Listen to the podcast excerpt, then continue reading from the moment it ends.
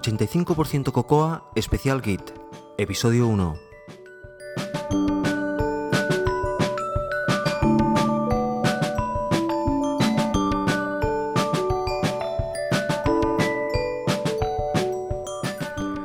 Hola, soy José Antonio Lobato de Invasive Code y podéis encontrar más cosas sobre mí en invasivecode.com, en mi web personal josealobato.tumblr.com o también me podéis seguir en Twitter en arroba josealobato. Arrancamos aquí una especial de Git dentro de 85% Cocoa. Van a ser aproximadamente unos 10 episodios en los cuales vamos a cubrir uh, fases estándar, fases uh, simples de Git y después unos capítulos un poquitín más avanzados. Estos capítulos van a estar dentro del mismo feed de 85% Cocoa para dar la posibilidad a los oyentes de 85% Cocoa de escuchar estos episodios y aquellos que no estén interesados simplemente pueden saltarlos. Para ello, el nombre del, episodio va a tener claramente la palabra Git. Eh, voy a poner un nombre similar a especial Git eh, episodio 1, 2, etcétera. Lo que quería contaros aquí es que después de haber pasado un montón de penurias con unos controles de versiones hasta la fecha difíciles de entender, difíciles de montar y no intuitivos en absoluto, finalmente hace unos años que hay una gente que están haciendo una serie de controles de versiones que, en mi opinión, cubren las necesidades de la mayoría de los desarrolladores de una forma muy elegante, muy potente y también, a mi entender, muy simple. Pero antes de ir más allá, quisiera a poneros en, en, situación. Os quiero hablar de mi experiencia con los controles de versiones y así mm, ya saber, saber que sepáis de qué estoy hablando. En mis 12 años de carrera como desarrollador de software, he trabajado con los siguientes controles de versiones de forma cronológica. He trabajado con QVCS, después con SourceSafe, después con VCS, después con Subversion, y finalmente con CM Synergy. De todos estos controles de versiones, el mejor con diferencia era CM Synergy. Una bestia parda. Era uno, un control de versiones tremendamente potente, tremendamente rígido, pero para trabajar con equipos muy grandes, con muchos, muchos archivos, era realmente espectacular. ¿Cómo espectacular era su precio? Las licencias eran básicamente inasumibles para, para, para, un particular o una pequeña empresa, con lo cual estaba pensado básicamente para grandes, grandes, muy grandes empresas. Y además para un proyectos mm, pequeños era, era demasiado control de versiones.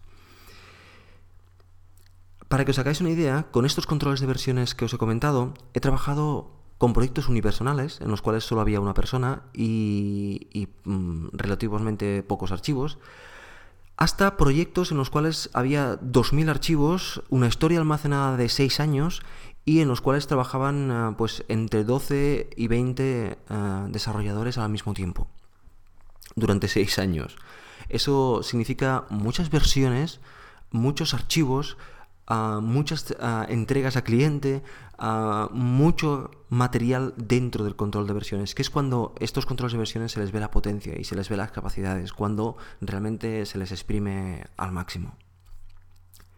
Más tarde, conocí Git y Mercurial. De hecho, conocí los controles de versiones distribuidos y estaban en aquel momento en, en auge Git y Mercurial. Os estoy hablando de un par de años atrás.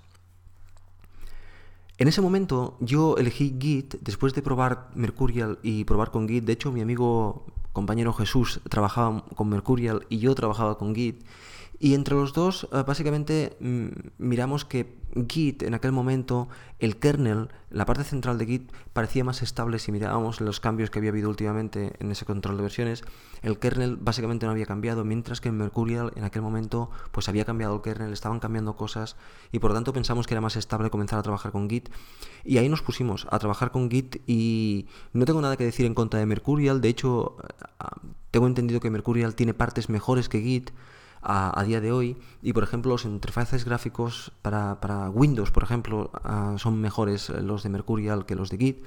Por tanto, no tengo nada que decir malo de Git, de Mercurial, solo que yo simplemente elegí Git y he tirado por ahí y, esto es, es lo que he aprendido y es lo que utilizo. Muchas personas han hablado de uh, que, el, que la curva de aprendizaje de estos ah, controles de versiones es muy grande. ¿Alguien tiene miedo al terminal? Porque básicamente estos controles de versiones han trabajado históricamente, aunque hoy día ya puedes no trabajar en el terminal, pero han trabajado históricamente en el terminal. Y yo de hecho sigo trabajando con ellos en el terminal y es lo que me resulta más natural y más simple. Pero bueno, para ponernos más datos, Git tiene 128 comandos, de los cuales solo se usan 20 en términos generales. Y de los cuales en vuestro día a día vais a utilizar 8. No sé, si no tenemos miedo al terminal y somos capaces de aprender 8 comandos, somos capaces de utilizar Git. Bueno, pues yo no creo que sea una curva de aprendizaje muy grande. Como todo, como todo software, se tiene que aprender. Y si es en línea de comandos, pues es un poquitín más ofuscado que no una pantalla con cuatro botones. Pero, somos desarrolladores de software y a estas cosas no les tenemos miedo. Por lo tanto, yo no creo que haya curva de aprendizaje. La hay, pero es una curva perfectamente salvable.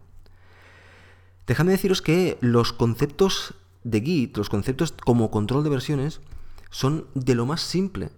Son de lo más simple. Y es lo que vamos a hablar en este episodio. Y son muy fáciles de entender. Basados en esos conceptos y los ocho comandos de los cuales os hablo, ya podéis utilizar Git sin ningún problema. Os voy a decir qué problema tiene Git. De hecho, ya lo he dicho anteriormente. Pero os voy a decir qué problema tiene Git. El interfaz gráfico. Si lo que queréis vosotros es trabajar con el ratón y no trabajar con el terminal, pues entonces eh, Git no es para vosotros. Cierto es que hoy día ya se puede trabajar con Git sin el, ah, sin el terminal, solo con el ratón.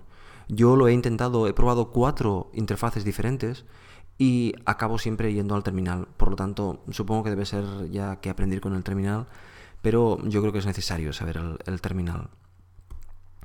Solo por este detalle de que no hay interfaz gráfico, hay un montón de desarrolladores que están, se están negando a utilizar un control de versiones que es una bendición, es una maravilla trabajar con él y es, tan simple de montar y hay mucha gente que se está negando a, utilizarlo, cosa que, que, yo no acabo de entender, pero bueno.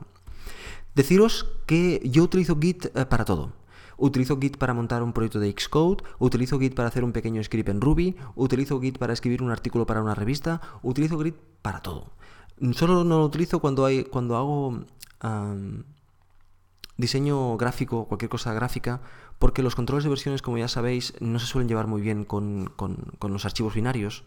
Mm, puedes meterlos, no hay problema, los va a gestionar igualmente, pero lo que no vas a poder hacer, a no ser que tengas una herramienta especial, es mm, comparar, por ejemplo, archivos binarios.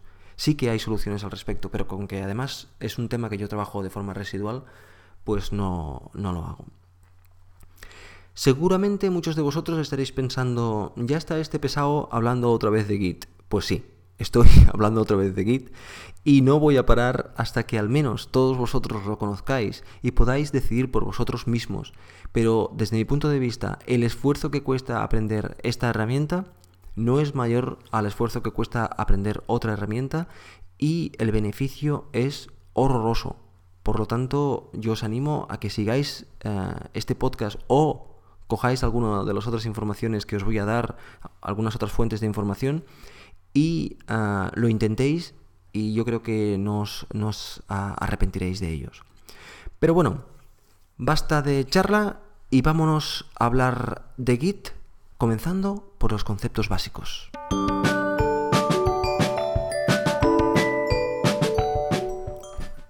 Cuando nos encontramos con un problema, lo primero que debemos marcar es los requisitos que debe cumplir la solución al problema. Por lo tanto, lo que yo os voy a decir aquí es los requisitos por orden de prioridad que yo impongo a un control de versiones para poder utilizarlo. O sea, todo aquello que yo desearía que un control de versiones tuviera para, para, solucionar mi, día a día. Y como digo, os lo voy a poner aquí con orden de mi prioridad. Estas prioridades las he marcado yo y seguramente si vosotros escribierais esta lista, la escribiríais completamente diferente. Pero yo os voy a hablar de, de mis prioridades. Lo primero que yo le pido a un control de versiones es que sea rápido. Que sea muy rápido porque eh, yo no quiero ir perder el tiempo en, mira, voy a subir eh, este, estos archivos que he cambiado y esperar un rato a que se acaben de subir los archivos o tener que irme del ordenador porque el ordenador está haciendo cosas cargando archivos. Y, y además eh, resulta que, por ejemplo, siempre trabajo de forma remota, por lo tanto tengo que subir los archivos de forma remota, en definitiva, pierdo tiempo. Pues tanto, un requisito principal es que el control de versiones sea, no impacte, podríamos decir, en mi trabajo diario, funcione y sea rápido. Que sea simple de montar. El objetivo de esto es el mismo. Cada vez que yo voy a arrancar un pequeño proyecto, ya sea una prueba o ya sea un proyecto formal en el cual voy a estar trabajando dos años, arranco un control de versiones. Y para arrancar el control de versiones quiero, cuando digo arrancar el control de versiones me refiero a montar la infraestructura que hace falta para que el control de versiones funcione. No al hecho de arrancar la aplicación. Pues este montar infraestructura quiero que sea simple y rápido que no tarde un rato, que no tenga que copiar 30.000 archivos de aquí para allí, crear directorios y tal, sino que haciendo dos cosas ya lo tenga funcionando. Transparente y limpio. El tercer requisito es que sea transparente y limpio. Me refiero limpio en el disco.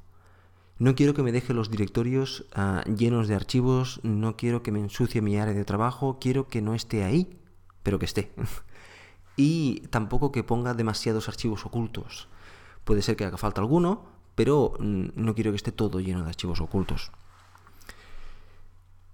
El cuarto es que puede hacer cambios de contextos de contexto rápido.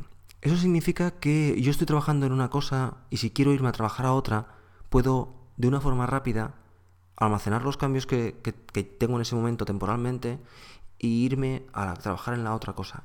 Cuando acabe de trabajar esa cosa, vuelvo aquí y puedo recuperar los cambios.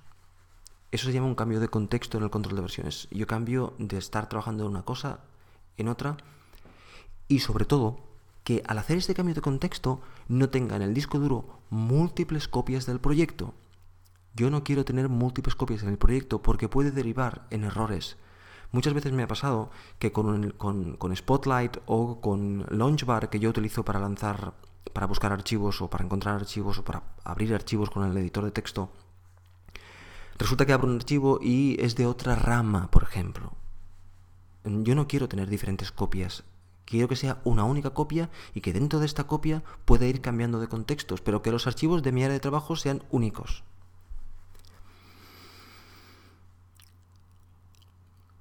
El quinto requerimiento está relacionado con el cuarto. El cuarto era cambios de contexto rápidos. El quinto era guardar cambios temporales a sin tener que ensuciar el histórico. Eso es un tema importante para mí. Si yo estoy trabajando sobre un cambio y quiero cambiar a otro contexto, puedo querer decir, bueno, lo subo al repositorio, que es el, área central del control de versiones, y ya lo recuperaré.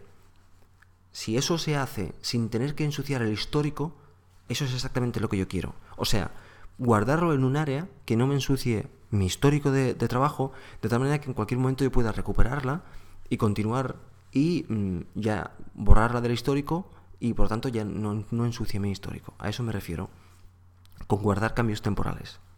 Simple de usar, mm, bueno, básicamente que mm, tenga conceptos básicos y no me haga falta aprender nuevas cosas, nuevas teorías de funcionamiento para, poder trabajar. Que pueda trabajar en el local y el remoto, este es el séptimo requerimiento y es que pueda tanto trabajar en local, en proyectos locales, como trabajar en remoto con, un equipo entero de personas, ah, ya sea una o varias, y si es posible, dentro del mismo proyecto, poder trabajar con diferentes personas que no estén conectadas entre ellos. O sea, que no me haga falta un repositorio central. Esto me lo va a dar el hecho de que estos controles de versiones son distribuidos, de los cuales ya hablaremos en otro momento. Y último, que yo pediría es, además, que tenga una interfaz potente. Bueno, pues de estos ocho requerimientos que acabo de listar, rápido, simple de montar, transparente y limpio, cambios de contexto, guardar archivos temporales, simple de usar, local y remoto y interfaz potente, el único que Git no cumpliría sería interfaz potente. Porque realmente, como ya os he dicho, va con el terminal y mm, veremos que hay interfaces medianamente potentes, pero si siempre tienes que recurrir al terminal, pues ya dejan de serlo. Yo creo que en un futuro va a haberlo sin problema, pero ahora mismo pues mm, hay pocos. Aunque yo os, informaré y os listaré de ellos, ¿eh? y de hecho lo veréis funcionando. Bueno, ahora vamos a hablar de los conceptos básicos de Git. Me refiero a conceptos básicos a los conceptos ah, de funcionamiento generales de Git. Git tiene, al igual que otros controles de versiones, veréis que, muchas cosas de las que yo digo aquí, evidentemente existen en otros controles de versiones. Git no reinventa mucho la rueda, sino que tiene conceptos que tienen muchos otros controles de versiones y que no son especiales de Git. Aunque yo parezca que los cuente como, como si fueran especiales, no lo son. Pero ah, yo tengo que contarlos porque son de Git. Como os decía, vamos a hablar de las tres áreas de trabajo de Git. La área principal de trabajo es vuestra área de trabajo, la área donde tenéis ah, vosotros los directorios. Básicamente, vuestro directorio donde están todos vuestros archivos que trabajáis. O sea, si vosotros arrancáis un, proyecto de Xcode, pues es el proyecto de Xcode con todos los archivos .m, .h, los, los NIP, todo. Eso es vuestra área de trabajo, en vuestro disco duro, vuestro directorio. Y a eso le vamos a llamar el área de trabajo. Por otro lado, tenemos el repositorio. También podemos llamarle depósito o almacén. Yo le voy a llamar repositorio por el histórico. Pero también se le podría llamar depósito o almacén, que es realmente donde está guardado toda la historia de vuestro proyecto. Cada vez que vosotros añadís cambios al control de versiones, van aquí, al repositorio. En medio de estas dos áreas, del repositorio y el área de trabajo, tenemos un área intermedia que llamamos selección. Se llama, en inglés se llama index, y yo lo había traducido al español como índice, pero mi amigo José Vázquez ah, me comentó que mm, no era un nombre apropiado y que ya que estaba traduciendo, pues que le tradujera un nombre más correcto. Y es por ello que nosotros le vamos a llamar selección. Esta área intermedia llamada selección es la área en la cual subimos aquellos cambios que hemos seleccionado para que la próxima vez que metamos cambios en el repositorio, se incluyan estos cambios. O sea, si tú estás trabajando en tu área de trabajo y ya tienes unos cuantos cambios que son estables y ya quieres ah, subirlo al, al, control de versiones para salvarlos, lo primero que vamos a hacer es subirlo a la selección. Una vez tenemos todos los archivos seleccionados, finalmente los subimos al repositorio. De hecho, ahora os voy a hablar de las tres transiciones posibles. Volviendo al punto anterior, tenemos tres áreas de trabajo. El área de trabajo, el repositorio y la selección, que está en medio entre el área de trabajo y el repositorio. Bueno, pues las transacciones que podemos hacer, o sea, el uso que podemos hacer del control de versiones es seleccionar, que es el hecho, de cambios que están en el área de trabajo, subirlos a la selección, le vamos a llamar seleccionar, Almacenar, que es todos aquellos cambios que ya tenemos en la selección, realmente almacenarlos en el control de versiones.